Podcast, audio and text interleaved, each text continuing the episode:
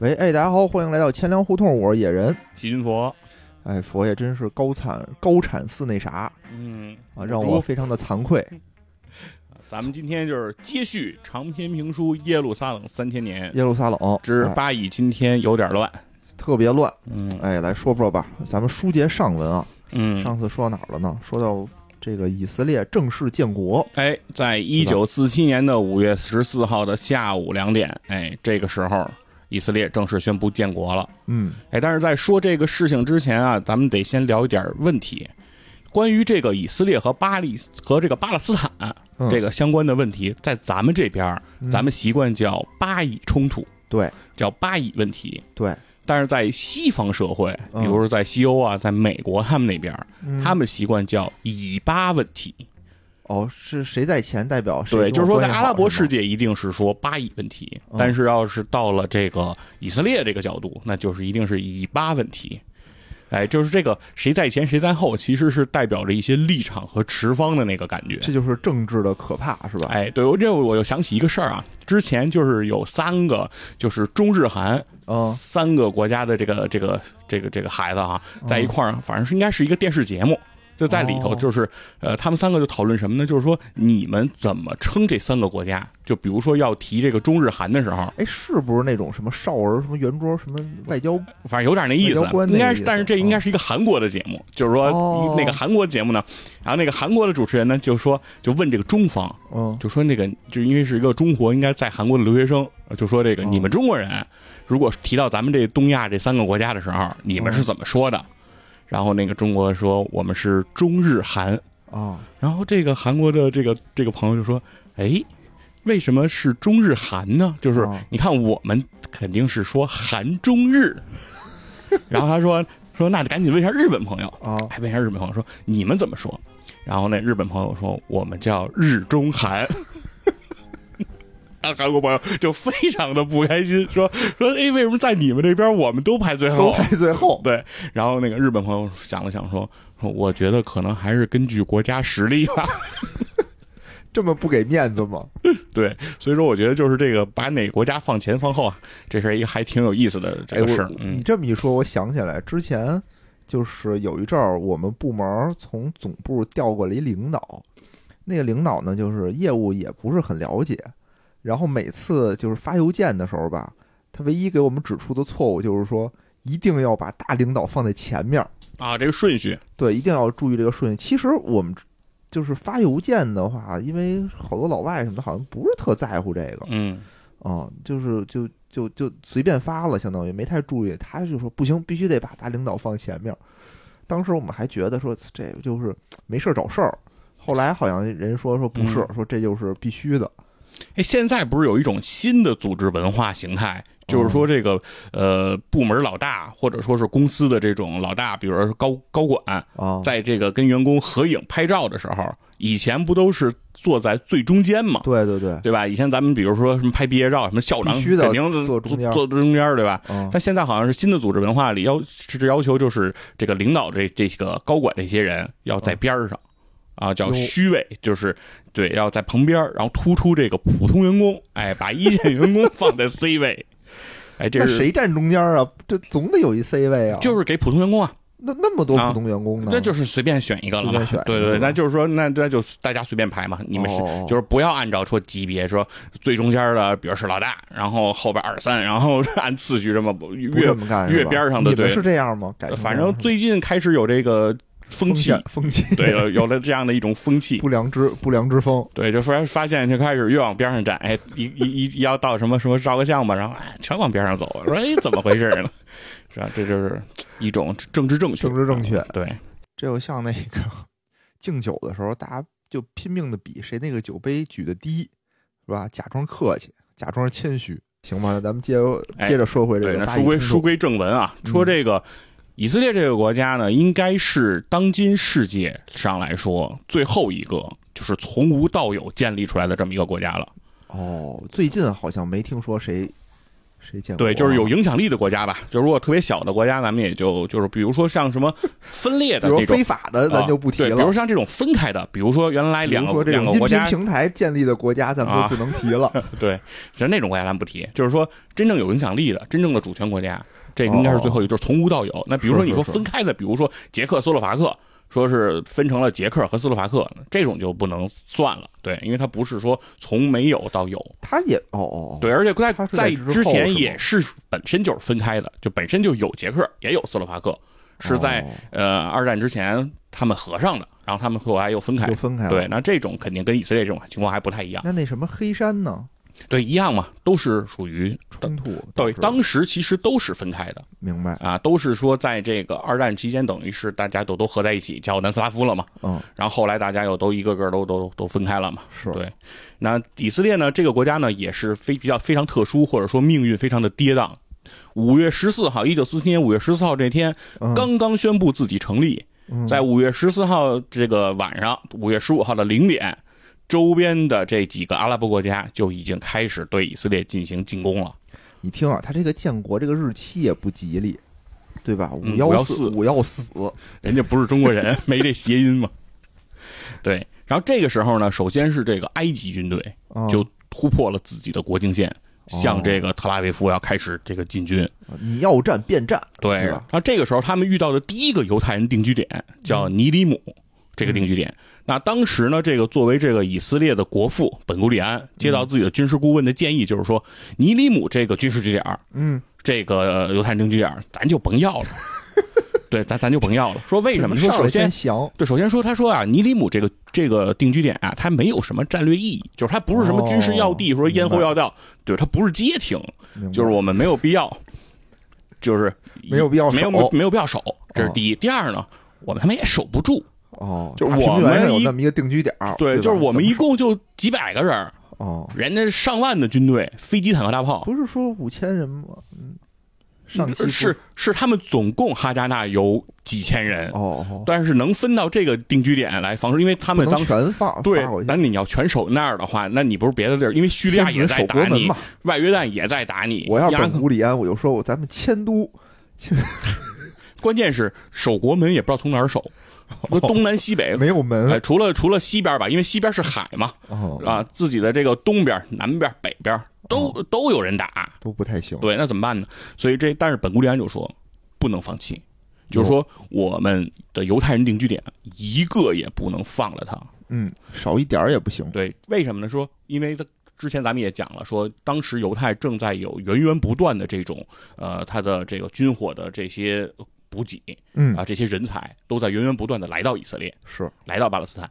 他就说，只要我多撑一天，那这事儿对我就比较有利，嗯我就能多扛一段时间。我一天就比一天强，所以我必须得守。真自信。啊，就是我要打，就是你的每一个犹太人定居点都不要放弃。嗯我们最起码也要打到最后一个人，能多拖一天就对我有利。对哦于是呢，这个尼里姆这个地方的这些民兵啊，哈加纳的这些呃武装就对这个埃及的正规军就发起了这种顽强的抵抗。嗯然后这样呢，一共打了好几天之后，这个埃及军队就觉得，没想到这个以色列人还真硬啊，就这么打啊，这么一小定居点，我们这么大军来了，你还不就跑了？啊哎，你还不跑？那埃及人也不傻，知啊知道这个本古里安的想法，就是说，你不就是想跟我耗吗？嗯你耗的时间越长，然后你的补给能够到位，那你你后边我的困难可能就越大。那既然如此，你这个尼里姆这个地儿也不重要，我就绕开它。哦对，因为我的目标其实是直接拿下你的特拉维夫。嗯我如果能拿下你的首都，把你的这个领导人，我如果能把你本古里安斩首，嗯那，这个事儿我也就算搞定了。但埃及没想过自己连这么一小屁定居点都没打过。哎，这埃及人就决定绕开了这个尼里姆。哎哎，呦，啊，绕开尼里姆，他他继续向前向前推进不就，被人前后包抄了吗？但是他最后呢，之后呢，到了一个另一个犹太人定居点，这个地儿叫莫迪改，哎，哦就是摩迪改，就是这个犹太人定居点啊，他绕不过去了，嗯，为什么因为这是在一个交通要道上，就是你到达街亭了。对你不从这儿走，你从别地儿就没有路。嗯。那所以说这个地方等于是是非拿下不可。嗯。但是呢，这个当时的以色列人在这个莫迪改这个犹太人定居点是展开了顽强的抵抗。嗯。哎，一共也没有几百的这个武装人员，嗯，但是面对这些正规军就是毫无惧色，是把子弹如果打完了，嗯。就拎着木棍儿，哎，就拎着这木棒，拎着这个石块儿就往上冲，哎，就是这种这种算是这个啊抛头颅洒热血，哦就是今天不是老大说了嘛，哦就是要打到最后一个人，就是有了。打光对最后一颗子弹，打光我们最后一滴血，然后我们就往上冲我觉得。埃及也不行，埃及不是坦克大炮去的吗？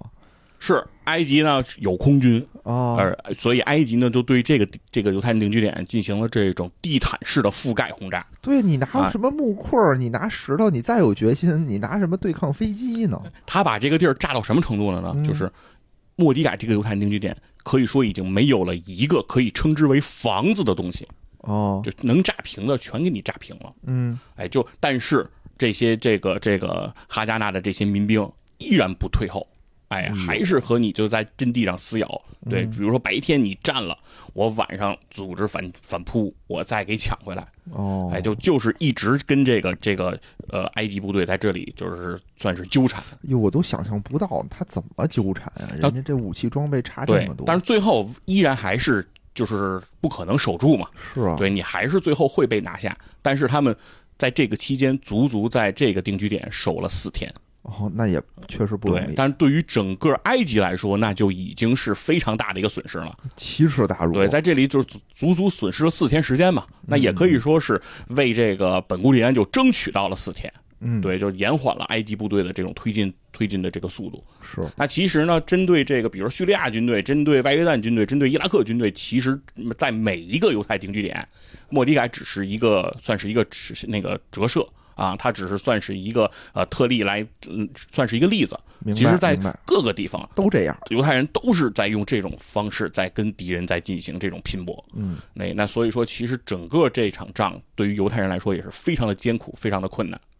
但是很快呢，埃及军队就开进到了距离这个这个特拉维夫只有四十公里的地方了。哦，哎，就是说，毕竟啊，这个埃及的部队还是实力最强现的。代化部对，因为埃及也是在整个阿拉伯世界这些国家里国力最强、军事力量最强的这个国家了。明白。我记得以前埃及是自居老大，是吧？对，他是想引领阿拉伯世界嘛。对对对，，他是算是阿盟领袖嗯这样一个角色。那他打到这个对于这个离特拉维夫四十公里的地方的时候啊，嗯，这个埃及部队也很有意思，他就逐渐停下来了。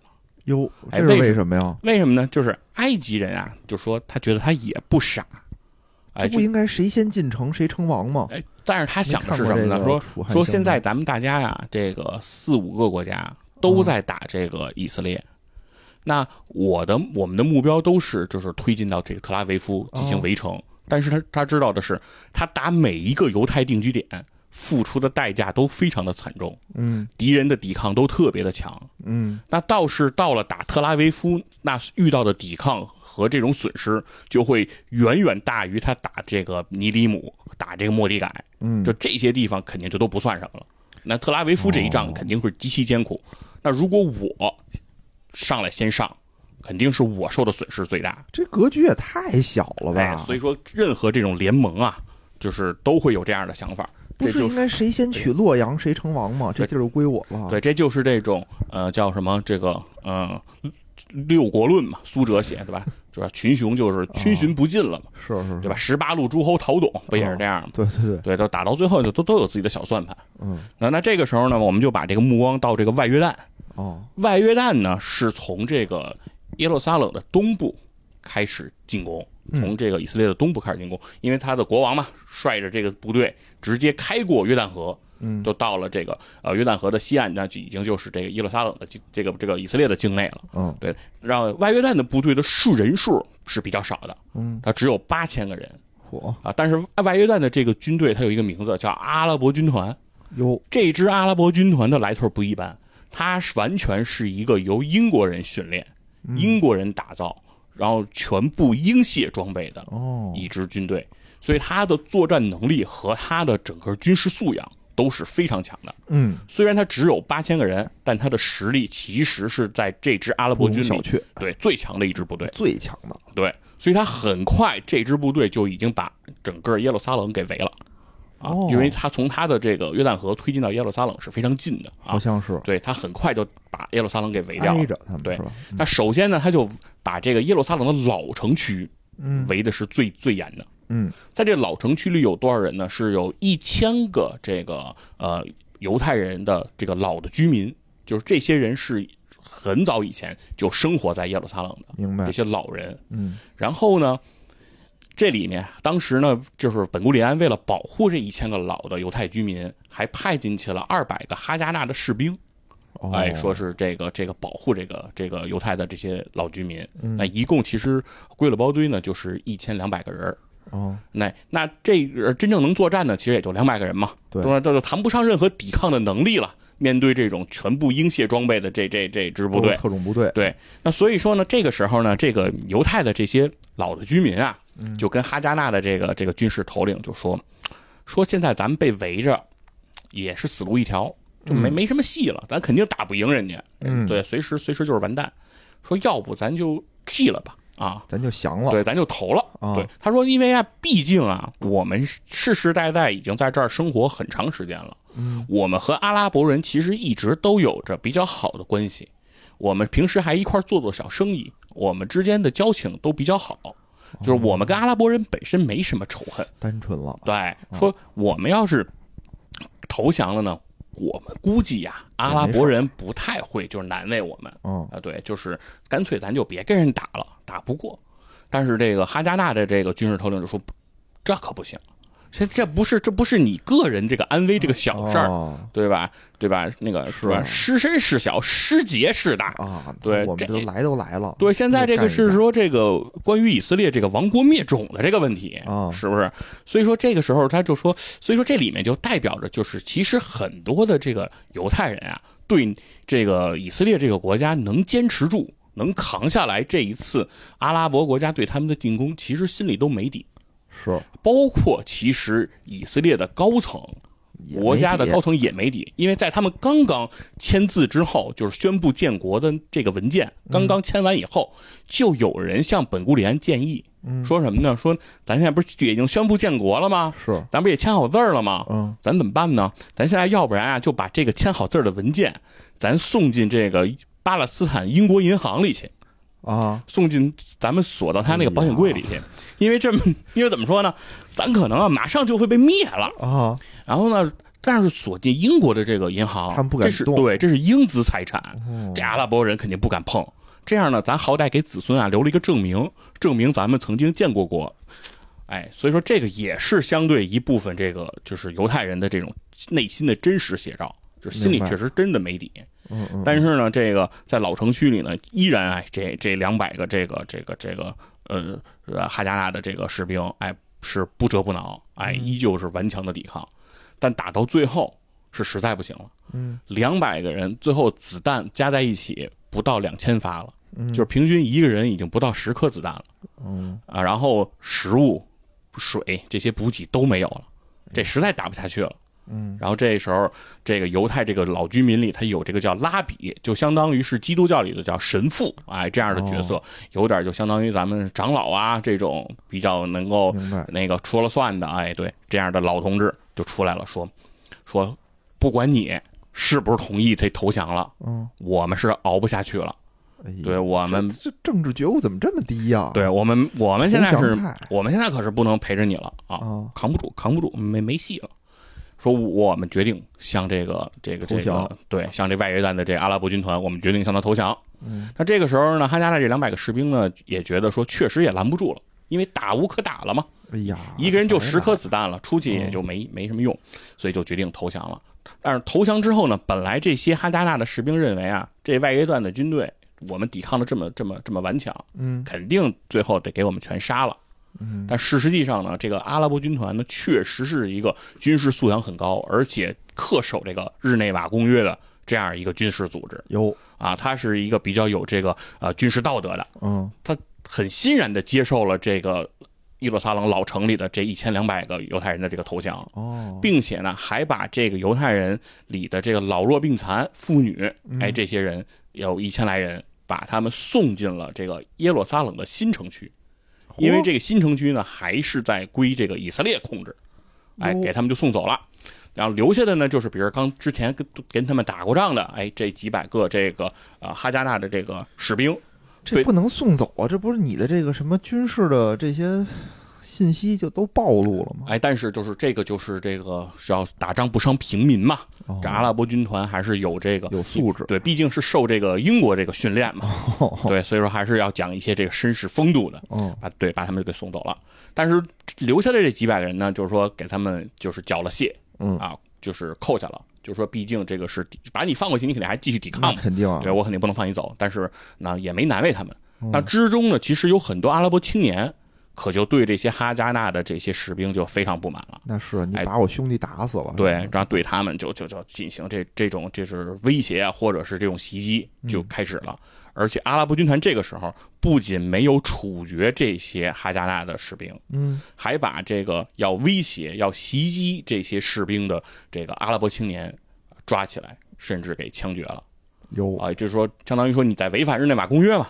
我就是已经投降的人是俘虏嘛，是啊，对，杀害俘虏、威胁俘虏，这个是完全不正确的。哎，可以说这阿拉伯军团的这个从军事道德和军事素养上，我觉得还是可以让人尊重的。除了不会打仗，其他都挺值得尊重的。但是刚才说这个放回去这一千来人，嗯，虽然是从老城区到了新城区，好像是从这个外约旦军队控制的地方回到了以色列军队控制的地方，嗯好像是逃出升天了。嗯，然而实际并没有。有为什么呢？这里头的事儿就是，因为外约旦整个军队其实是把整个耶路撒冷给围了起来。哦，对，所以说我相当于是把你对从一个小岛嗯，又放到了一个人多的大岛，我要是那俘虏，我就不回去了。对吧？你想吧，我好不容易这儿战争区啊，里头是什么吃的呀，物资全都少，我好不容易挨过去了，我投降了，你又给我放到了一个新的战争区，对吧？我还得忍痛挨饿。对，这个大的孤岛现在是什么情况呢？嗯这个新城，刚才不是说这个老城是平均每个人不到十发子弹，是，大的孤岛就好一点平均每个人呢不到四十发子弹哎呀，啊，反正也就没好到哪儿去。一梭子的事儿，对，，就是依然这这个这个食物啊和这些东西都是比较紧缺的。嗯，尤其呢是有一个叫拉特隆的战略要地，嗯是这个特拉维夫到这个耶路撒冷的这个必经之路，嗯是一个重要的关卡。这个关卡已经被外约旦军队给拿下了。哟，导致了一个什么情况呢？导致的情况就是，特拉维夫想给这个耶路撒冷新城里的这些呃哈加纳的军队，或者是这个这个犹太人去送补给、送吃的、送喝的、送枪支、送弹药，都送不过去了。就相当于这耶路撒冷成为了一个真正的孤岛，对吧？对，孤立无援。对，那这个时候就是耶路撒冷里面这十万犹太人，嗯这个当时说老城区是有一只有一千人，在这里头可就有十万犹太人了。嗯，啊，那这些犹太人在这个呃这个这个耶路撒冷的新城呢过的日子可是说非常惨了啊！每天的这个食物配给就是每人每天又是两百克，哎，又进入到了这个配给日的这个，哎呀，而且太不容易了。即便是每人每天两百克食物，嗯，只也只能坚持十天，哦，就是说十天之后连两百克都没有了。哦就是咱东西现在就这么点儿，外边东西完全进不来，所以本古里安就急了嘛，然后就于是就是派这个这个哈加纳说要组织这个这个这个军事力量，嗯要把这个拉特隆你给我拿下来，嗯我要突破这个这个封锁线，我得把组织部队冲上去。对，但是这个时候哈加纳的这个部队是由什么人组成的呢？嗯很多都是刚刚踏上以色列这个土地，因为不是说了吗？欢迎世界各地的犹太人哦都来这个以色列嘛。现在我们以色列有自己的独立的民族国家了，对吧？犹太人在外漂泊，你们都可以回来了。这些人刚刚踏上这个以色列的土地，但这些人的心气儿是最高的呀。那就把他们给派上战场了。嗯，但是他们没有接受过军事训哦不练会，打仗，对对吧？甚至里面大多数人嗯都不会说希伯来语，因为他们有的人，比如说是瑞典的嗯这个这个这犹太人，有俄罗斯的犹太人，有这个德国的犹太人等等，他们没有从小生活在这个耶路撒冷过，明白，所以说他们很多人之中都不太会讲这个希伯来语，都是看热闹。，对，所以说语言就不通，说嗯说哪儿话的都有。那你说你这帮人组织起来，就是你只能教给他们一些简单的这口令，嗯前进、趴下、后退。但是这些人一旦上了战场，枪一打响，身边有哥们儿有这个战友，直接就被人给崩了，嗯，对吧？直接就被撂倒了，那一下就尿了，那肯定对吧？连枪也不会开了。然后之前教的那些什么呃趴下、什么匍匐前进全忘了，嗯啊，就剩跑了。哦，对，所以说完全就是没有任何战斗力。所以这一次这个拉特隆的这种突袭这个行动，那就是完全的失败。嗯所以这个时候，本古利安就觉得说，如果没有一个真正具有卓越的军事能力的人，能够组织起一支一卓有成效的这样的一支部队，那我们谈不到任何解救耶路撒冷的可能。有道理，有对道理。那这个时候就来了一个人，他叫马库斯，哎，这个人很有来头，他是一个美国的犹太人，他就是在美国出生，毕业于西点军校，哟，哎，而且对，而且是个高材生，在西点军校里的各个各门成绩都是名列前茅，嗯，所以一毕业之后啊，他就进入到了这个五角大楼进行工作。哎，而且在二战的很多会议，比如开罗会议、德黑兰会议、雅尔塔会议，都有这个马库斯的身影。哎，就是他在这个五角大楼里任的职位也是非常的重要。的，对，甚至于这个德国这个无条件投降的这个投降书嗯，的起草人中也有他这一位。哇塞，哎，就是说他在这里头其实已经是级别很高，对级别非常高了。嗯而且这个马库斯啊，就是艺高人胆大。嗯，哎他怎么着他能哎，他干过一什么事儿呢？就在这一九四四年的这个六月的时候，啊？因为不是马上这个二战第二战场要开辟了嘛，美国要打到欧洲去了嘛，嗯。要开始这个进行这个诺曼底登陆了嘛。这个马库斯就说啊，我参与了这么多二战作战计划的制定，嗯。参与了这么多的会议，签署了这么多的协议，嗯。但是呢，我没有真的上过上过战场，还不知足，哎，我没见过真刀真枪，这是。这这不行，就是他于是他就申请说他要啊？跟这个幺零幺空降师一起进行空降任务，参加诺曼底登陆。这人疯了吧？对于是，在一九四四年六月这一天，这马库斯他就跟着这幺零幺空降师空降到了这个诺曼底，哎，进行了这个那个参与了这个诺曼底登陆嗯啊。问题就是呢，这是他第一次参加跳伞，嗯，我操，在之前马库斯啊就没有参加过跳伞，哦哦，没跳过伞。没跳过伞，还是没参加过这种军事行动？没有参加过跳伞，就是这是他第一回跳伞，第一回跳伞，会呀，对，就是诺曼底登陆的跳伞。而且这个跳伞吧这可，不是艺高人胆大，对是对，这当时就是胆儿大而。且这个空降到法国啊，这个是有、是有一个问题，就是这个跳伞啊，它不是说大家都能约定好玩，跟玩咱们玩红警那个伞兵的，啊，对，圈个地儿跳过去，大家就过去了。它不是，哦跳下来以后呢，去哪儿的都有，对对对对，就很定飘到哪儿去了很快就散了。嗯尤其是他第一次跳，他更跳不到目的地了。啊，是所以他跳下去，其实他就已经跟这个部队失散了。哦，但是马库斯呢，要不说这个人就是有能力，军事素养极强。嗯他很快跳伞失跟这个主力失散以后，他就开始搜集这些同样失散了的这个战友。嗯，于是他又组织了一支自己的部队，然后开始这个对进行这个军事行动，然后最终和大部队进行了会合。啊，可以说是呃第一次跳伞就没死在德国人的枪下，而且还为这二战没摔死就好，对不是说死在德国人的枪下。要我跳伞第一次，我可能就摔死。哎，这怎么怎么打打不开啊？对他到了，而且还在德战区和这个德军进行了一个星期的这种交战。哦，哎，所以说可以说是这个人是能力各方面非常强的，对，能文能武啊。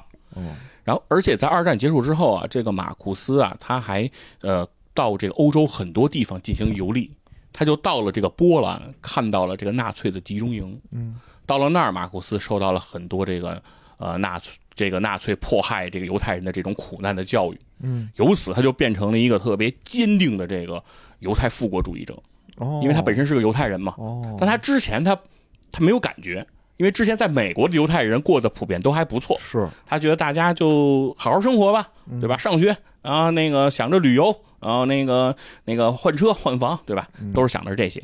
但他突然发现，就是在欧洲的犹太人真是太惨了。如果犹太人没有一个独立的民族家园，那肯定是不行。嗯于是他当他是得到这个本古里安的召召唤，说我需要一个有军事才能的人来过来帮我组织一支真正正规的军事力量。马库斯就觉得自己责无旁贷，于是他就给自己起了个化名叫麦克斯通，因为他不能用马库斯自己一个美国军方的这个背景哦直接到这个巴勒斯坦来，就就会让人误会。对，因为他只能以私人名义，对以这种旅游的身份，对，就是以个谁他妈没事跑那儿旅游去？，对以等于是完全是以这种私自的方式，哎，来到这个这个这个就跟现在去乌克兰也都是拿旅游签证去的，是吧？对。所以说他他等于是完全是以私人名义，就是等于是我和军方，我和美国政府没有任何关系嗯啊，个人名义就投身到了这个这这个以色列的这这样的一个抵抗的这个运动当中。明白。然后他到了这边以后，他发现确实不行，嗯就是手里的这些人没有什么军事素养，嗯但是留给他的时间又非常的短，他只有几个星期的时间嗯来训练现在手里的这些军队。那他于是就自己开发了一个速成手册，就是用最短的时间让他们成为一个具有准军事素养的、可以参与作战的这样一个人员。明白。哎，马库斯呢就把这件事儿就给办成了。嗯，然后同时呢，在这一九四七年的五月三十号这一天，马库斯又策划了第二次的这个拉特隆的这样一个行动，哎，希望能够打通这个拉特隆。但是第二次这个拉特隆的这个行动啊，他还是失败了，依然是打不下来。嗯但是这一次的失败和第一次的失败有一个显著的区别，嗯因为这些人有了比较系统的军事训练，虽然他们失败了，但是这一次没死人哦、就是虽然我没打下来保保，存了有生力量。对，但是我比如我策策划看到这个观察现在情况对我不利，打不下来，他们就全虚全影的撤回来了。下次再来哎。。对，这已经其实是有一个翻天覆地的一个变变化了。然后另外还有一个事儿呢是，当时这个以色列的这个军事组织啊特别的分散。咱们都知道之前提到的哈加纳，这是比较大的嗯，啊，相对正规的。哦，还有别的？还有像伊尔贡嘛，那是一个恐怖恐怖组组织，对吧？然后呢，除了哈加纳伊尔贡，其实还有各种这个民兵小团练，明啊白，？各种小的组织，林林总总，特别多。嗯然后这个呃，马库斯就说啊，跟这个本古里安说说，如果我们现在去这么组织这个军事那个行动，嗯没办法统一。比如说，我们给哈加纳下达的这个指令，哈加纳告诉通知这个伊尔贡，伊尔贡听不听哈加纳的，对吧？他？很有可能不听，哦不因为彼此之间，对吧？你是老大，哦我也是老大，对吧？明白。对吧？一个豪车之城里四个元帅，是吧？哦对吧？谁谁听谁听谁的呀？肯定是不听，所以说必须整编。他就是说，呃，要把哈加纳、伊尔贡啊和这种小的这些军事组织都要统一起来，嗯，哎，建立这个以色列国防军。就今天的以色列国防军依然是在世界上非常强劲的一支这个国防的力量。嗯，哎，啊，他相当于是以色列国防军之父。当时以色列呢，就是已经到了这种山穷水尽的这个地步了。那，是听着反正不是善。。那这个时候呢，就是联合国就决定出手了。嗯，对，因为毕竟这已经开始出现人道主义灾难了嘛。你对于每一个犹太人定居点的这种轰炸，嗯就把人家把人地儿轰的，就是一个房子都没有了。哦对，那这样下去肯定也不行。于是就派了一个瑞典人叫贝尔纳多特，嗯哎，这个人把他派到了这个这个巴勒斯坦地区，让他来调停双方，希望那个巴以双方就是阿拉伯联盟和这个以色列双方能够停火。嗯，以色列对这个停火呀特别的欢迎，因为我从建国那天我就开始挨揍，我就赶紧赶紧来一大哥调停一下吧。是我就没我就没停过，我就没喘过气儿，啊，我就一口气儿都没歇过来。我要是这个这个不停火，我我我我我肯定扛不下去。对。，所以说说赶紧停火。嗯，但是阿拉伯国家可不同意，那肯定埃及不同意，约旦也不同意，嗯对吧？叙利亚、伊拉克都不同意，嗯，占着便宜呢。对啊，对？吧？我正摁着你地上揍呢，啊你说让我停哎，那我能听你的吗？肯定不听这个贝尔纳多特的。嗯，那这贝尔纳多特也很也很无奈，但是逐渐呢，时间越往后发展，其实就发现了一些变，发生了一些变化。嗯，因为阿拉伯国家呢，逐渐发现说自己啊也出现了这个士气的这种下降，因为以色列的抵抗非常的顽强，嗯，就是每天的这个伤亡啊损失都比较严重，然后他的士气就有了比较大的下降。然后另外一件事儿呢是这个事儿也很也很有意思，咱们一直在说这个巴以冲突，巴以冲突，嗯。就是以色列和这个巴勒斯坦之间的这个冲突。但是现在呢，大家会发现，在这场战争当中，没有一个国家叫巴勒斯坦，对吧？对呀，巴勒斯坦在哪儿呢？对，而且巴勒斯坦这个国家，它到底当时它是不是一个国家，其实都是两说。真正巴勒斯坦宣布建国，其实是发生在上个世纪的八十年代才真正宣布建国。对，那到建国之后，其实巴勒斯坦一直出现在新闻里的都不是巴勒斯坦国，对，而是而我们叫，比如说叫巴解组织，是吧？对巴勒斯坦民族解放组织。我们最熟悉的人就是那个巴勒斯坦权力机构主席阿拉法特。对，那叫巴勒斯坦民族权力机构。对，他哎不叫是一个什么国家的主席，什么什么总理什么对的，对，直到二零一三年，嗯，巴勒斯坦这边才发了一个文儿，说以后所有的这个相当于这个名字，我们发布的文件署名都不要再叫巴勒斯坦民族权利机构了，嗯，呃，叫巴勒斯坦国。这是直到二零一三年才、才发生的，啊对。所以说这场仗大家就会发现，就是说是巴勒斯坦的事儿，嗯，但是呢，真正来作战的都是外边的这些国家，对，对，所以这些军队呢，自己本身也有一个问题，就是嗯。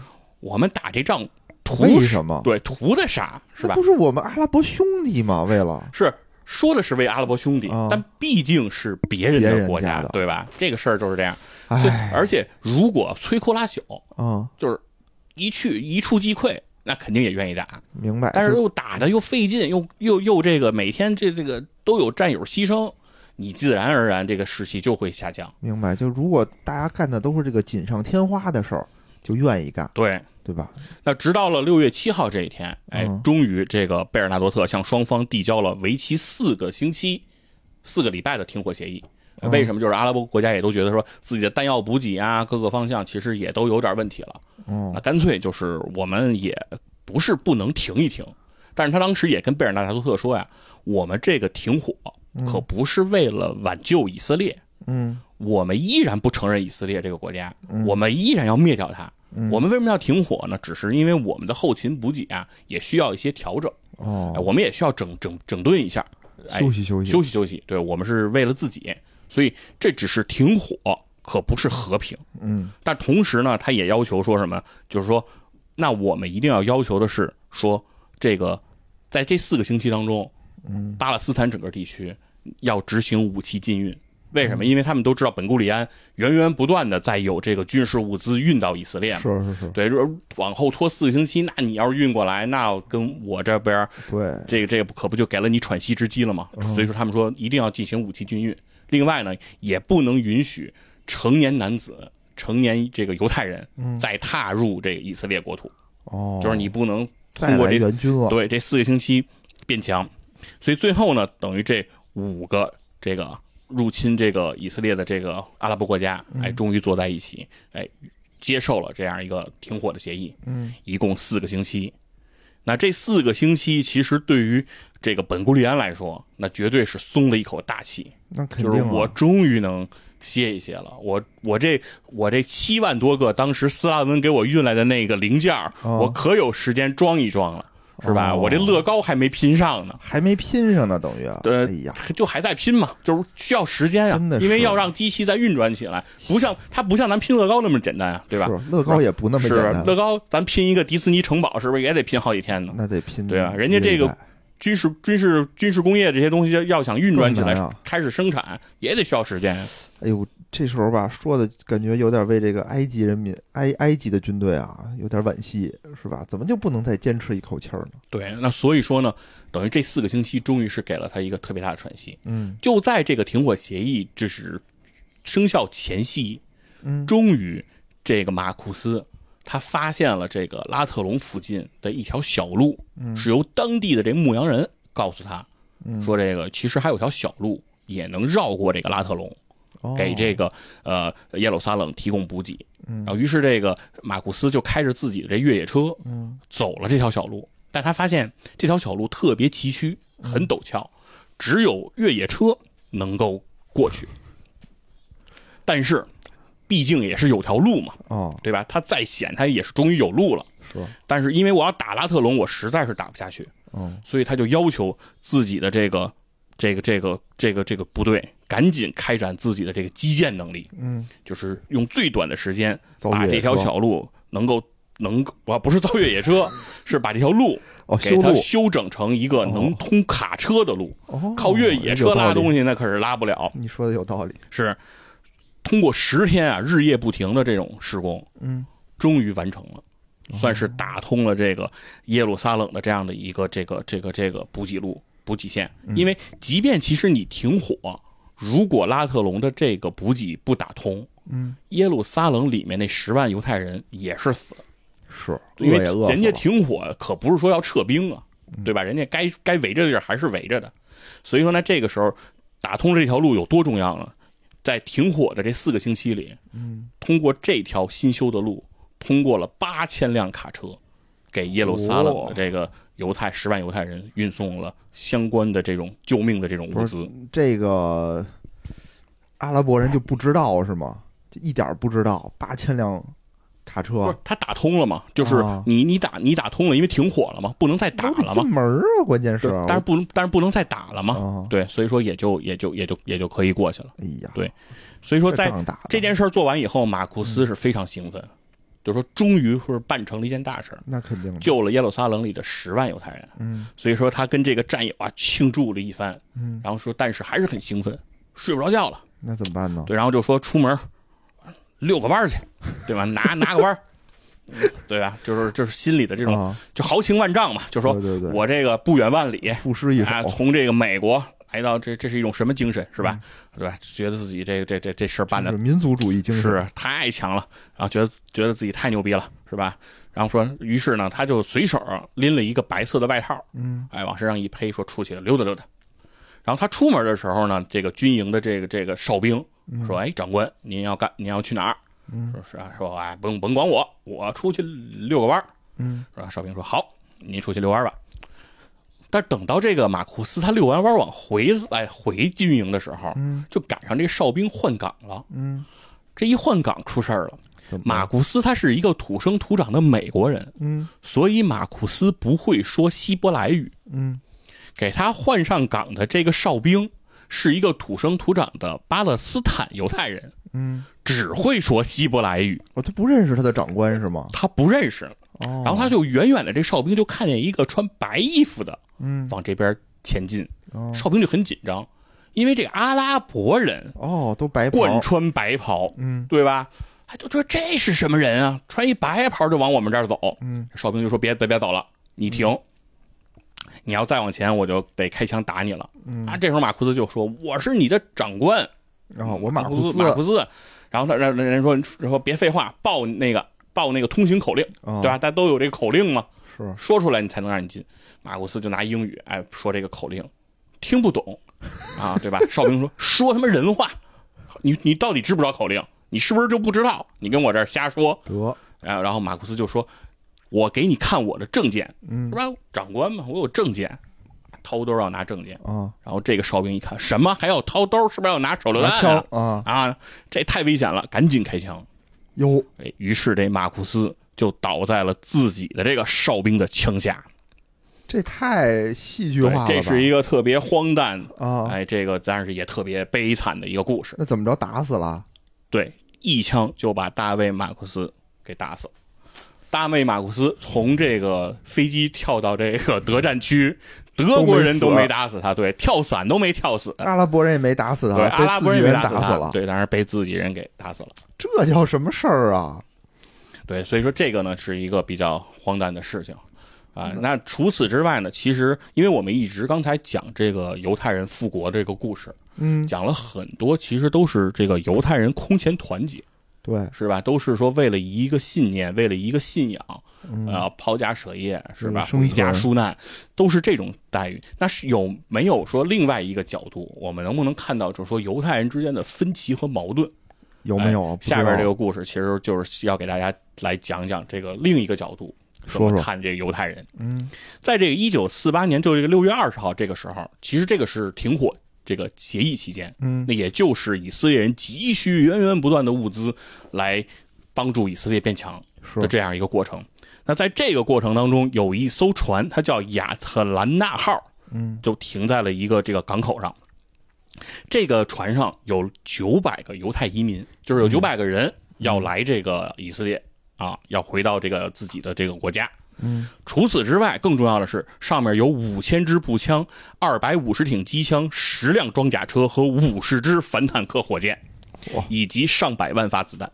哇这哎是一批重大的物资，这是一个军火库啊，对对吧？一个军火库，一个小型军火库过来了。这个军火是哪来的呢？这个是伊尔贡，刚才说那个恐怖组织嗯和这个法国政府嗯定的这种秘密协议，搞了一些 PY 交易啊，搞到了这些物资，嗯给运到要运到这个这个这个这个巴勒斯坦来，运运给以色列来武装这个伊尔贡的。可所以这以啊，这个。哎，对，所以说很难得吧？嗯。所以当时呢，就是说，哎、不管是呃，当时这个呃，这个伊尔贡的领袖叫贝京，哎、贝京就说，就不管怎么说，就咱赶紧卸船，嗯，就是把这些物资啊，赶紧就赶紧装上，拿下，因为毕竟现在是武器禁运，是对吧？是不是英美这些都盯着呢？对对，咱要不快点干，把这事儿要暴露给这个阿拉伯这个人，咱这武器可能人家不让运就没了。对对，咱赶紧赶紧干干这事儿。但是这个时候，对这个武器怎么分配嗯就出问题了。当时这个贝京啊认为啊说这个武器是运给咱们这个就是以色列的这犹太人来抵抗这个阿拉伯的这个反抗的，这是没问题。嗯，但是毕竟这是我们伊尔贡搞的，那得我们拿大头，对，所以说他说他的意思是说，我希望把这武器里的百分之二十嗯。运给这个困在耶路撒冷里的伊尔贡组织，哦，就是把这里面的百分之二十你给我，我给交给到已经被围着的这个最危险的地方的人，而且交啊给我的这个这个这个组织，交给伊尔贡。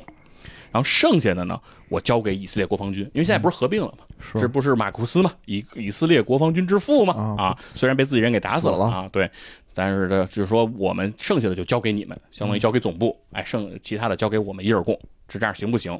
嗯本古里安说呀，不行。说为什么？说因为现在已经是以色列国防军了，嗯不能再分你我了。什么叫百分之二十的武器给伊尔给你伊尔贡，哦，对吧？？咱们现在是一体的，伊尔贡、哈加纳和这些组织都是都是统一的，嗯。所以说我可以接受百分之二十的武器给耶路撒冷老城里的这个武装，嗯。但一定也是给到以色列国防军，就是哈加纳也得有份儿，那些小的组织的人也得有份儿，不能只是你伊尔贡的人有武器，明白，？那这个时候，其实双方啊，在就这个问题就已经进行了特别大的这样一个一个一个一个纠纷，哎，就是这武器怎么怎么怎么分这件事儿。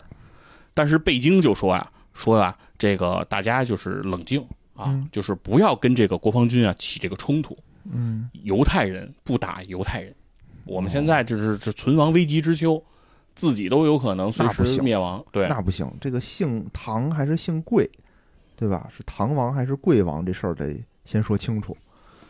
哎，没错儿。所以说这个时候，本古里安可就不这么想。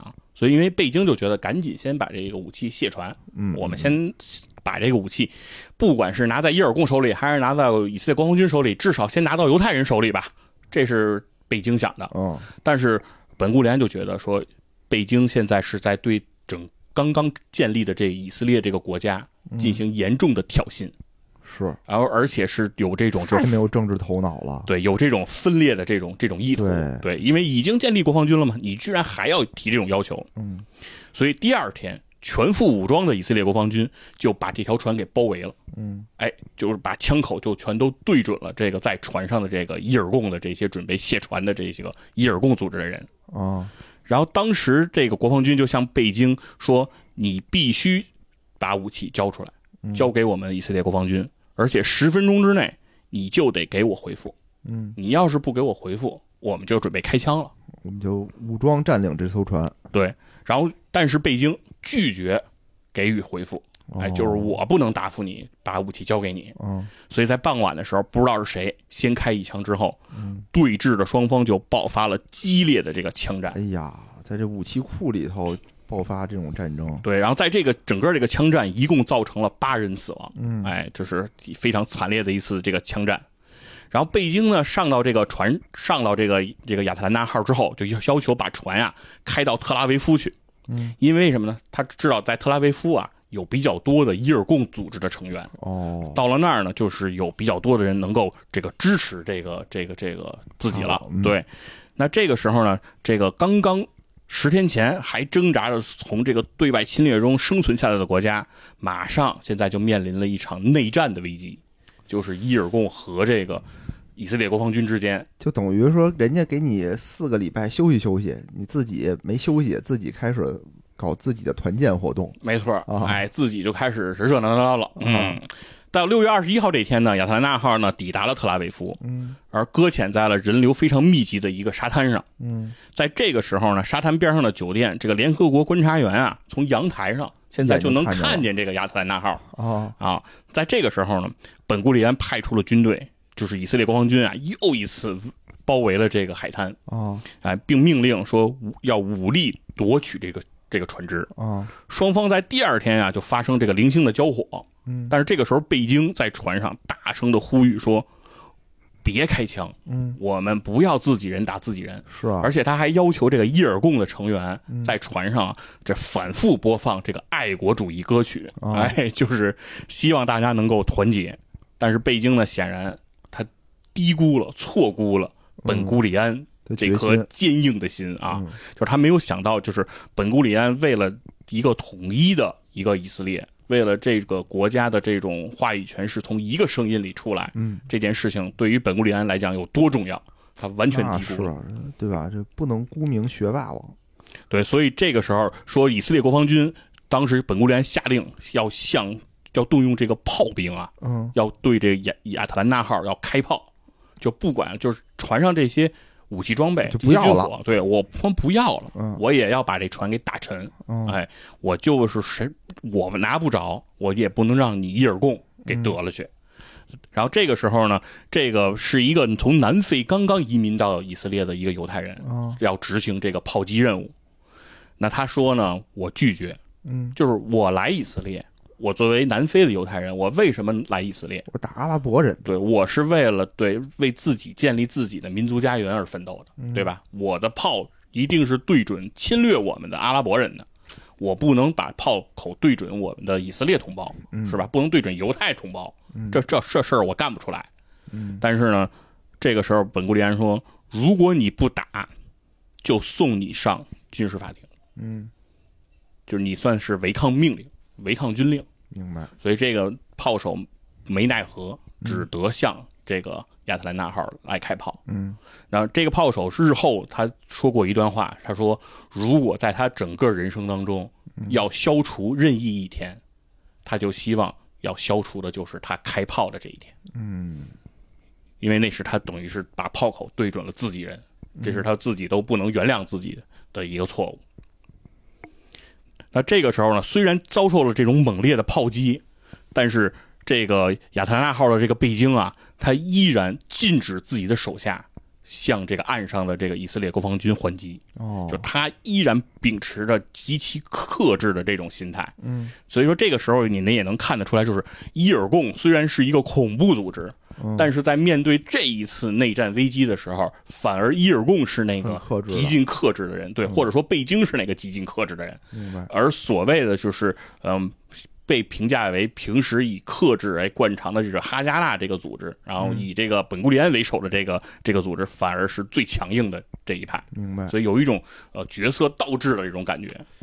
哎，所以说最后呢，是对这个亚特兰大号呢，这个终于就是呃抵抵挡不住这个这个呃以色列国防军的这样一个轰击。嗯那最终呢，那个贝京也是离开了这个亚特兰大号，然后走到了这个特拉维夫的街头。嗯这个时候，他的衬衫已经湿透，眼镜也丢在了大海，鞋也没了，哦哎，等于是一个非常落魄。落魄的一个状态。当他以这样的一个状态到达这个特拉维夫的总部的时候，他的整个心情是非常的寂寂凉，是非常的悲惨的一个状态。嗯因为他的父母和哥哥都已经被纳粹杀害了啊、哦等于是他自己呢也曾经被送到过这个劳改营里。嗯所以他整个的人生其实是非常凄惨的。嗯啊，他知道，呃，英国人和阿拉伯人都想杀死他，但他从来没有想过有一天犹太人，哦，自己人也要杀他。嗯，所以说他这个时候他坐在他特伊尔贡的这个总部里，他就一句话他都说不出来。嗯，哎，他是一个非常非常痛苦的一个状态。你说他就交了不得了吗？对吧？你之前弄一身武器弄过来也大功一件，你赶紧交出去不得了吗？那他最后呢，当天晚上他来到了特拉维夫的一个地下电台，嗯然后在这个地下电台里，他做了最后的一次演讲。嗯、啊，不是最后的一次，就是针对这个事件的一次演讲。明白。对，在这个演讲当中，他面对亲人被纳粹杀害，嗯面对自己进入劳改营等等经历的这样一个男人，从来没有流过泪的这样一个人，嗯在这次演讲当中声泪俱下，嗯就是他已经无法掩盖和压抑自己的痛苦。嗯但即便在这种情况下，他依然说要求说，整个伊尔贡成员所有人嗯都不要对你的兄弟举起拳头，即使是在今天，兄弟之间都不应手足相残。嗯真正的敌人，他们还在门口。明白。然后很多伊尔贡成员啊，这个时候其实对贝京这个演讲啊嗯，大失所望，有非常的气愤。他为什么？他们觉得贝京太怂了，哦，就是以色列国防军欺负我们，都欺负成这样了，对吧？军火是咱们搞来的，嗯然后我们只要百分之二十分给以色列老城、以色列以色列城里的这些我们自己的武装，嗯。他们都不能允许。嗯。然后，而且他们也不跟我们谈，直接就武力来抢，嗯。就已经到这个时候了，你还不让我们来回击，所以说这个其实是让很多的这个伊尔贡的成员是非常不能接受和理解的。嗯，对，明白。所以几年之后，贝京在自己的书里写写到这么一句话，他说：“泪水并不全都是从眼里流出的，嗯。有的时候它也是会从心里流出，就像血一样。”他在这个书里他也写到说，面对敌人的时候，嗯。我们宁可流血，也绝不流泪；嗯。面对自己人的时候，我们宁愿流流泪，嗯。也不去流血。嗯。所以这个是一个很复杂的一个人。明白。对，就在很多的伊尔贡成员当时就决定说，既然本古里安对我们已经痛下杀手，嗯，我们也不用再对他们心慈手软，对吧？忍无可忍，我们就无需再忍对，那干脆一不做二不休，我们就去直接刺杀本古里安，哟，对吧？我们直接拿下他们，现在不是在打你，在杀你吗？嗯，那我们就直接去杀了他的老大，对吧？哦？哦那这样的话，真是一个黑社会对的组织，因为大家就是玩恐怖袭击的呀，是对吧？伊尔贡有多年的恐怖袭击经验，是？我们就吃这碗饭的，我们不玩恐袭，我们玩什么？对吧？嗯我们去搞他一下。然后这个时候，这个这个北京是对所有的这些伊尔贡的成员说的话是：如果你们想要杀犹太人，嗯就是今天如果你们已经决定了要去杀一个犹太人的话，嗯你们杀的第一个犹太人就应该是我。嗯，对，就是你们如果不把我杀了，哦你们就不要去刺杀本古里安。所以就是到了最后将风度啊，对，就是到了最后最后的时候，其实这个北京在这次事件当中依然维持了一个非常非常克制和冷静、明白。极尽压抑自己的这样的一个角色。阻止了一场悲剧的发生。你就想吧，如果他们现在不团结，真的搞起了这个内斗啊，对吧？本让他们本不富裕的家庭就变得雪上加霜。对，所以说贝京是个什么人呢？刚才说他在这次事件当中是这样的一个角色，嗯但实际上他又是一个什么人呢？他是一个地地道道的恐怖组织头目。嗯他所领导的伊尔贡要对很多的恐怖袭击和屠杀事件负责。嗯，他曾经下令的大胃王饭店恐袭事件，导致了九十一人丧生。火在大尔亚辛的这个大屠杀里，很多没有反抗能力的妇女和儿童嗯，都被伊尔贡成员所杀害。哎呀，所以所以英国政府啊，曾经悬赏一万镑要这个这个贝京的人头那也不是很多啊，就是在当年的一万镑，啊。对吧？当年五千万镑不就是整个哦，国防这个这这个伊油沙特阿拉伯的这个石油的这个产出了嘛？是所以当年的一万镑应该还是比较多。哦对但是在阿拉伯眼里，他绝对是一个沾满鲜血，然后罄竹难书的一个罪犯。是是是，然而在这一次很很复杂对。坚持犹太人不打犹太人的这这个当中，我们又看到了北京的这个另外一面。所以说，这个是一个很难去简单描述清楚的一个一个人了。明白。对，所以呢，这个呢其实是在停战期间的一个算是一个小的插曲。嗯那停战这件事儿其实还是短暂的，嗯四个星期对？转眼就过，嗯是吧？就是一一个月的事儿，转眼就过。在这二十八天的这个停火期间内，以色列就开始扭转自己军事上的劣势。嗯，因为一船又一船的犹太移民就踏上了以色列的土地，一批又一批的武器也运到了以色列，所以整个这个武器禁运也非常有意思，啊，就完全没禁运。就是对阿拉伯国家啊，是百分之百的进行了武器的禁运，对，没有世界上没有任何国家给阿拉伯国家提供武器的补给和补充，啊，但是以色列确实通过各种方法搞到了这些武器。对。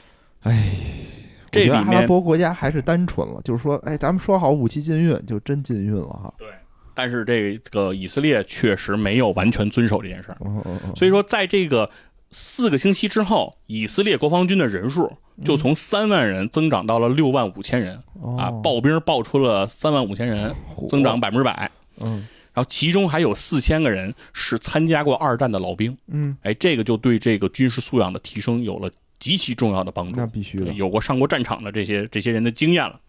在武器方面，因为他的这个工厂开始运转，所以犹太也解决了枪支和弹药不足的问题。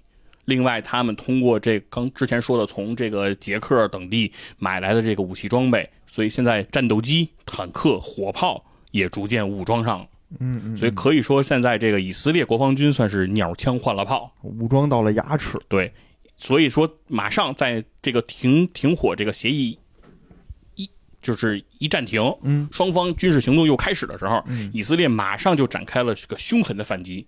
他们首先在南线战场，就是由守转攻了，是吧？对，就开始就是对这个埃及军队啊哦进行这一系列胖揍。哦这埃及军队呢，虽然这是没有这个被打退，哦，但是也付出了惨重的代价，才守住了他们这个防线。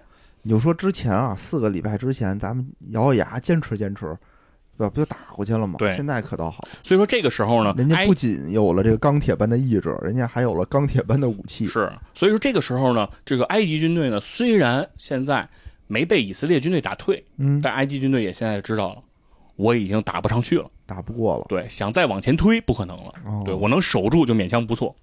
在北线这个战场呢，以色列军队呢是在炮火的支持下，从这个阿拉伯解放军手里夺回了加利利湖西侧的大片区域。嗯在加利利湖的北侧，以军和叙利亚进行了拉锯战，双方就各有伤亡。嗯，那就所有的这些战线上，以色列已经可以和敌人僵持住了。哦，我这这就可以僵持住了。对，而后面仗而且在中部战线，以色列还夺取了两个非常重要的这个城镇。嗯然后占领了这两个城镇之后，他们把所有在这两个城镇里的阿拉伯居民从自己的家中拖了出来，嗯强迫他们步行离开。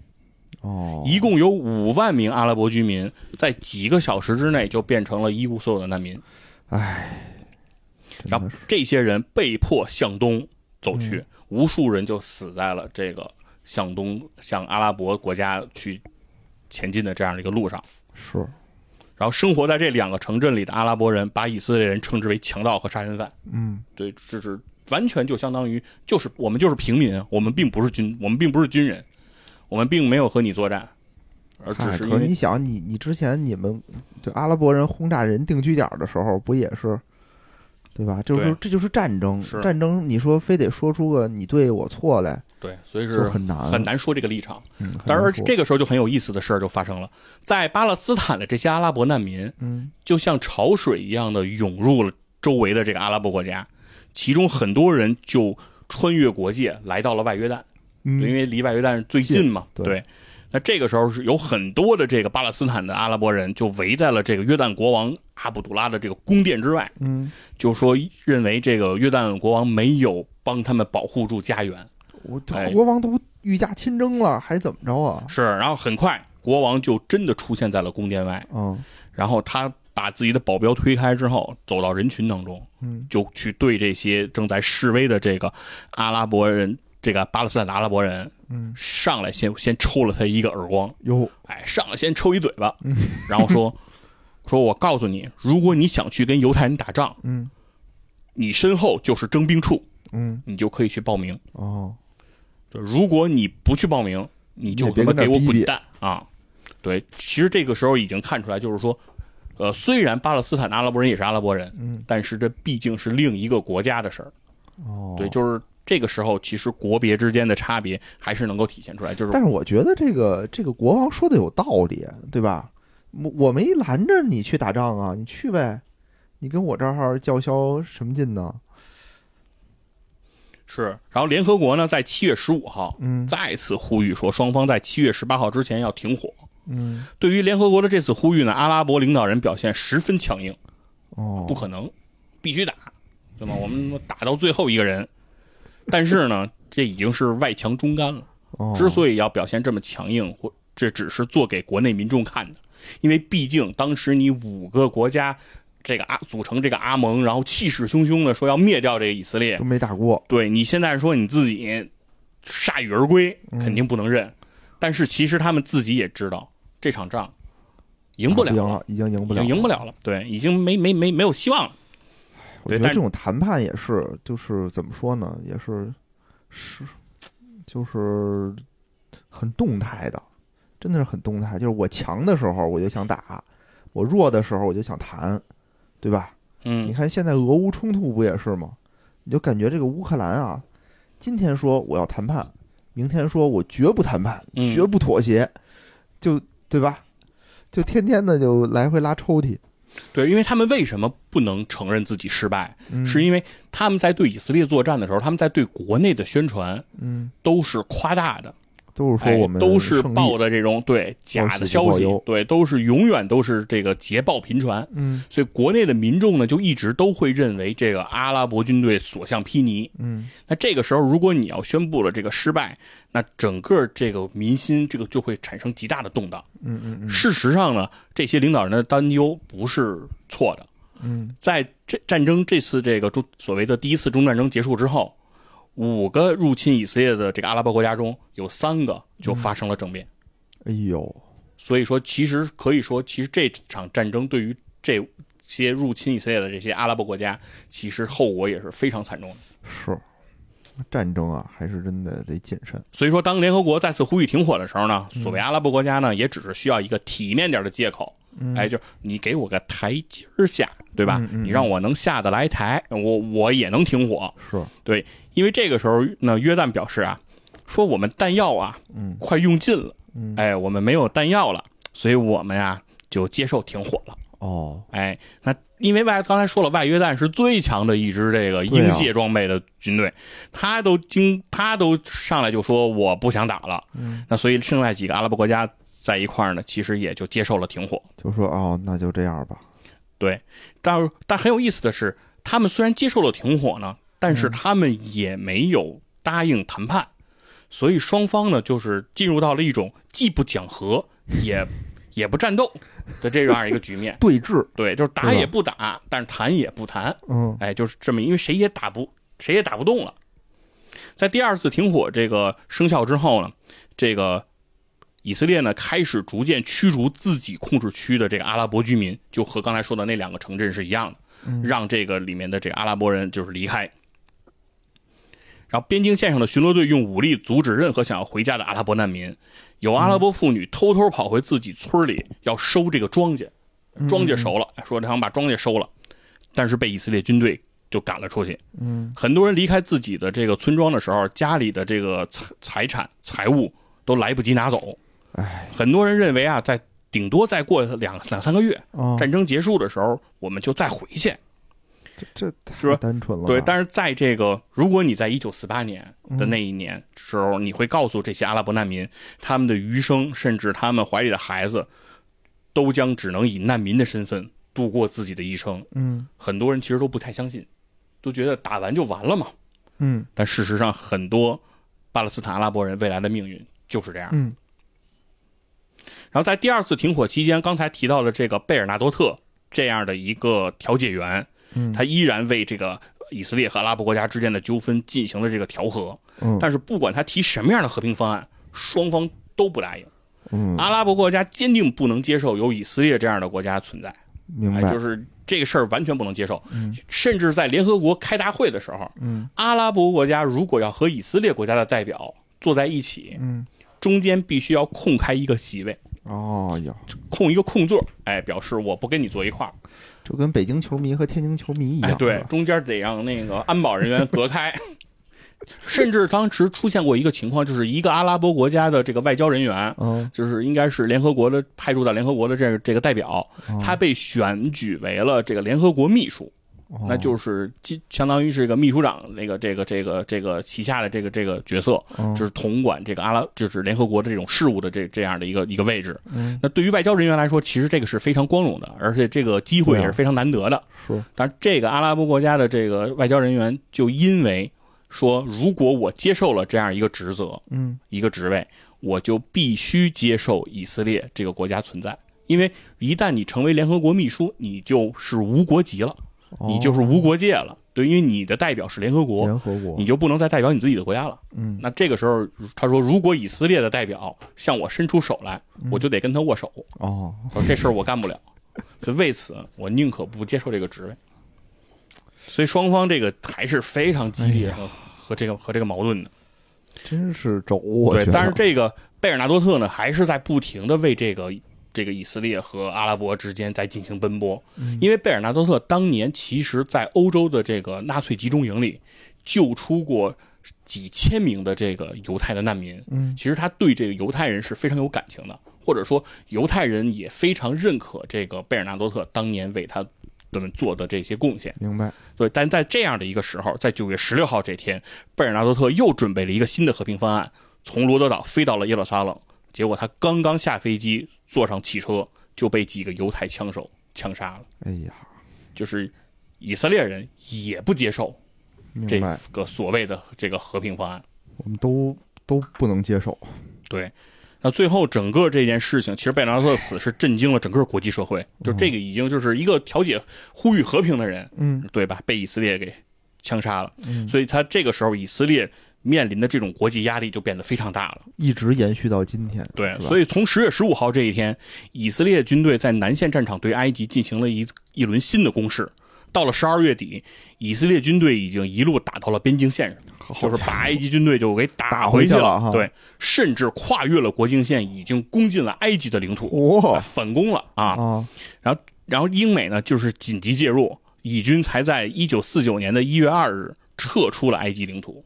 这叫什么呀？叫对埃自卫反击战，对，然后十一天之后，埃及在希腊的罗德岛开始了和以色列的这个停战谈判。经过六周的谈判，哦终于在二月二十四号签订了这个停战协议。嗯，哎，这时候这埃及终于是怂了啊，确实是不行了。太惨了吧？对，然后双方同意与英国统治巴勒斯坦期间的国境线作为停战，就是英国当时不是控制整个巴勒斯坦这个地区吗？哦哦哦就是当年英国那时候是怎么画的，现在还是怎么样？对我们还是怎么画。你说你这打了半天，打了个什么劲呢？哎但是打着自己的脸吗？，对，但是呢，还是得到了一块狭长的这个地带。嗯哎，就是说，在巴勒斯坦原来英国管这个控制的这个范围之中，有一个非常狭长的一个地带，嗯，这个地带归入了这个埃及的控制范围。哦，那这个地带其实就是我们在新闻里经常听到的这个、嗯这个名词，叫加沙地带。哦，加沙走廊，对是吧，是这这个地方就是这个、哦这个这个这个呃，埃及在这次中转中中得到的。得到的，嗯，也是冲突不断嘛。对。然后埃及这边同签了这个协议了，嗯，那整个就是多米诺骨牌了。剩下的这些阿拉那伯国家，咱也别废话了，对，就是说树倒就猢狲散了嘛，是吧？盟主都投了，那啊，别人也就都跟着就签约吧。啊，有这个点这个什么少林寺撤了，对吧？对六大派也就都跟着撤了。对，然后到了三月二十三号这天，黎巴嫩和这个以色列签署停战协议，嗯，双方约定以英国统治时期巴勒斯坦和黎巴嫩的边境作为边境线，哦，还是以那会儿为主，还是以以前的为准。然后这时候呢，要求以色列从占领的黎巴嫩村庄中撤离啊，就是以色列也打反正反正就是说，你要是那个不签停火协议的话，可能整个中东地区就都归以色列了。是，然后到四月三号这一天，外约旦终于也跟这个以色列签了停战协议了。嗯，但是呢，外约旦的收获还是比较大的，他们拿到了耶路撒冷老城嗯，以及约旦河西侧的一大片地区，这个也是我们非常熟悉的一个说法，就叫约旦河西岸地区。明白。哎，那这里面呢，之后就是伊拉克。那也把他们所占领的地区交给了外约旦之后，撤离了巴勒斯坦。嗯。呃，伊拉克没再和以色列单独签停战协议，但是也就是撤军了。嗯。那这个时候呢，叙利亚呢还没来得及和以色列进行谈判，然后这个这个之前的这个叙利亚的这个总统，就刚才不是说嘛，这个战争之后很多国家都发生了政变嘛，嗯，这个他叙利亚的政变发生的就比较早，嗯。啊，总统就发生政变啊，被人这个这个逮捕关进监狱了，所以以色列只能和这个叙利亚的新政府进行这样一个停战谈判。哦，那最后呢，叙利亚也同意从巴勒斯坦撤军，并以巴勒斯坦与叙利亚之间的国界线作为停战线。哦，哎那整个这一这一系列就全部结束了。第一次中东战争整个算是挂上了一个句号。那这个句号且很耻辱。对，那整个的结果是什么呢？嗯在这个跟叙利亚签完这个停战协议之后，以色列一共获得了之前巴勒斯坦这个地区嗯百分之七十八的土地，比联合国幺八幺号决议划分给犹太国家这个面积嗯，大了百分之四十。哎呀，哎，就是通过打完这一场仗，这仗可真没白打。哎，对，然后自己整个控制嗯面积从从之前的应该是百分之五十多，嗯，增长到了百分之七十八。哎呀，那所以说，在这场战争呢，是被我们称之为叫第一次中东战争。嗯以色列把这场战争叫独立战争，因哦为是这场战争奠定了以色列是一个完整的独立的主权国家。这还真是战火中诞生的国家。对，所以说其实呢，呃，后面的人其实不知道的是，整个这片地区以中东战争为名的战争，嗯，之后还要经历四次，最后要打到上世纪的八十年代才结束第五次中东战争。你说第一场中东战争就打的这么就打成这个怂样了，对吧？那阿拉伯地区怎么好意思再开展第二次呢？我已经开始有点所以说，就是每次越打中东战争，感觉以色列每次就越强大一点。对，第一次中东战争打完，就是以感觉以色列把自己的领土就生生扩大了百分之四十。嗯对，然后每一次中东战争好像都是以色列变得更强的一个一个。为什么没有第六次呢？对，所以说时间就是越往后拖，嗯感觉对以色列就越有利。是嗯，然后当时最后其实给大家讲一个电影的一个小片段啊，嗯就是在斯皮尔伯格，斯皮尔伯格是个犹太人。嗯。啊，斯皮尔伯格拍过一个电影叫《慕尼黑》，然后在这里面呢，其实主人公和一个巴勒斯坦的恐怖分子有过一段对话，嗯。就是他不理解啊，就是为什么对方啊愿意把这个年轻的生命，就是他，因为他说的巴勒斯坦恐怖分子指的是巴勒斯坦的阿拉伯人的哦恐怖分子，哦哦，不是指伊尔贡对，吧？不是指伊尔贡，不是指他们犹太人的这个恐怖分子。对，他就说，他说他不理解，就是说你的人最宝贵的是生命嘛，就是你为什么能不要命的，就要把这个时间和生命就浪费在从犹太人夺回巴勒斯坦这种你就不可能办到的事情上，因为所有人都知道，今天其实没有人能灭掉以色列了，但是他这个时候主人公就问这这个这个巴勒斯坦说：“你真心觉得你们一定能回到那片不毛之地上去吗？”嗯一块贫瘠的土地，几间简陋的小石屋，这就是你想要留给你孩子的东西吗？然后这个时候，想起自己的民族的故土，年轻的恐怖分子的眼眶就湿润了。嗯他哽咽着一字一顿的回答道：“绝对是。”唉，就是在你眼里那就是一块不毛之地，嗯在你眼里那就是贫瘠的土地，在你眼里就是几个简陋的食物，但在我眼里，是流着牛奶和蜜的地方。对，那就是我的家，对，那就是你说当时谁编的这他妈瞎话呀？整了他妈这么这么多事儿，对，所以说这算是整个第一次中战争吧，以色列这个国家真正独立的一个故事，就算是能够真正给大家画上一个句号了。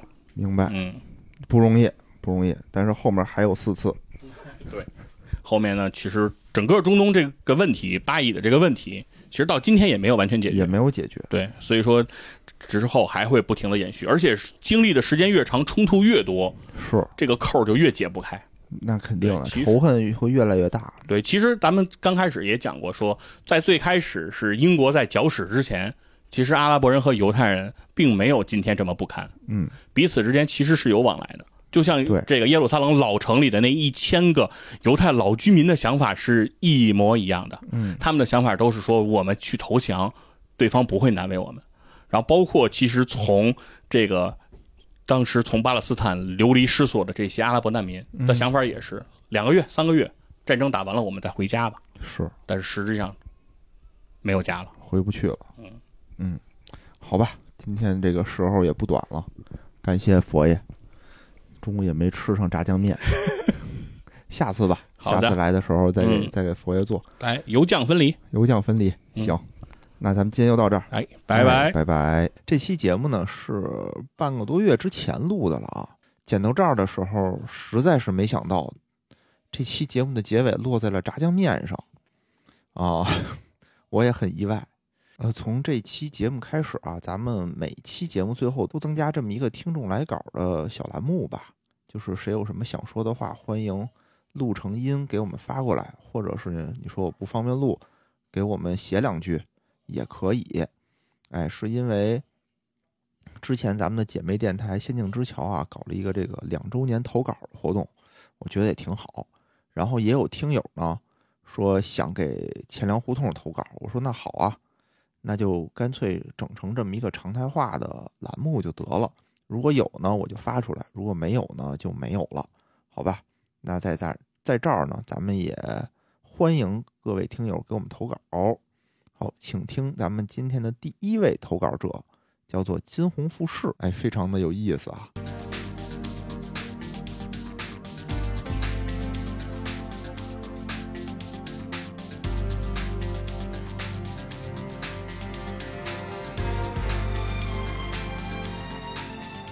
各位钱粮胡同的听友，大家好，我是金红富士。在最近收听《仙境之桥》这档二次元播客的时候，得知了咱们这档经济类播客，于是产生了给野人投稿和大家一起闲聊的想法。俗话说得好，有人炒股赚钱买私人飞机，有人赔光本金急得直拉稀。如果把股市当成美丽的故事讲出来，那就是用真金白银在挥霍的绝地求生啊！因为成功吃鸡的总是少数的精英，难道那些落地成盒的都是运气不好吗？当然不是。那今天我们就来测试一下，那些想要入市或者已经在其中挣扎的听友们和这个行业究竟有没有契合度。当然了，我接下来说的心得仅供参考娱乐。如果因此发家致富，我不图您回报；要是倾家荡产了，也别吵我嗷嗷乱叫。其实任何行业都伴随着风险，如何降低是个关键。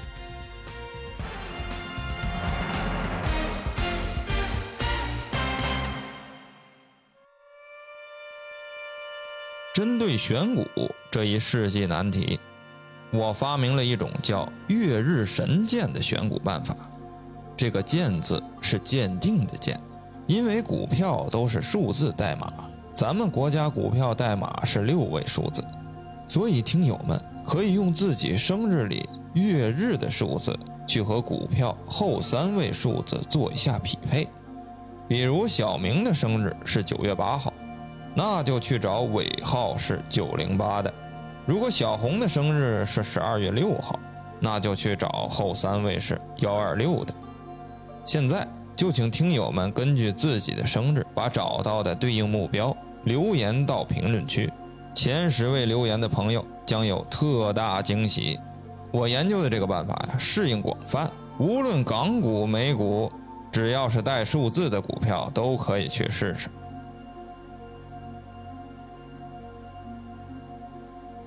在选好之后，可以下载那些能够模拟下单的软件。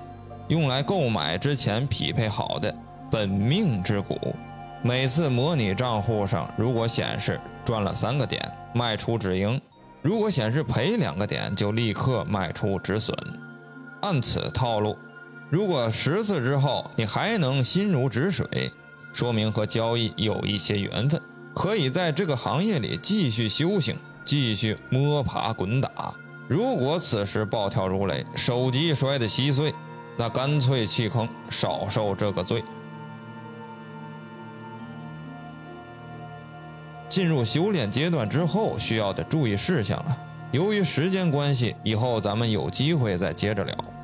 正所谓娱乐至上，快乐无罪，生活不易。听完开怀大笑，那就是真的赚到。嗯，给钱粮胡同转发点关注。保准来年个个暴发户。给钱粮胡同转发点关注，保准来年个个暴发户啊！这个金红富士的制作水平太高了，制作的水平比我制作的精良，而且这个一本正经胡说八道的能力啊，也非常的高。大家听完了以后啊，千万千万不要当真。哎，他也是开一个玩笑，别说我们是一档荐股类的节目，什么都没有，方法也没有教您，就是博您一笑，好吧？哎，这个起了一个好头啊！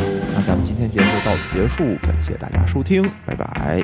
节目最后呢，如果大家想跟主播与听友互动，欢迎加入钱粮胡同的听友群，请添加微信“钱粮胡同 FM” 的首字母 QLHTFM。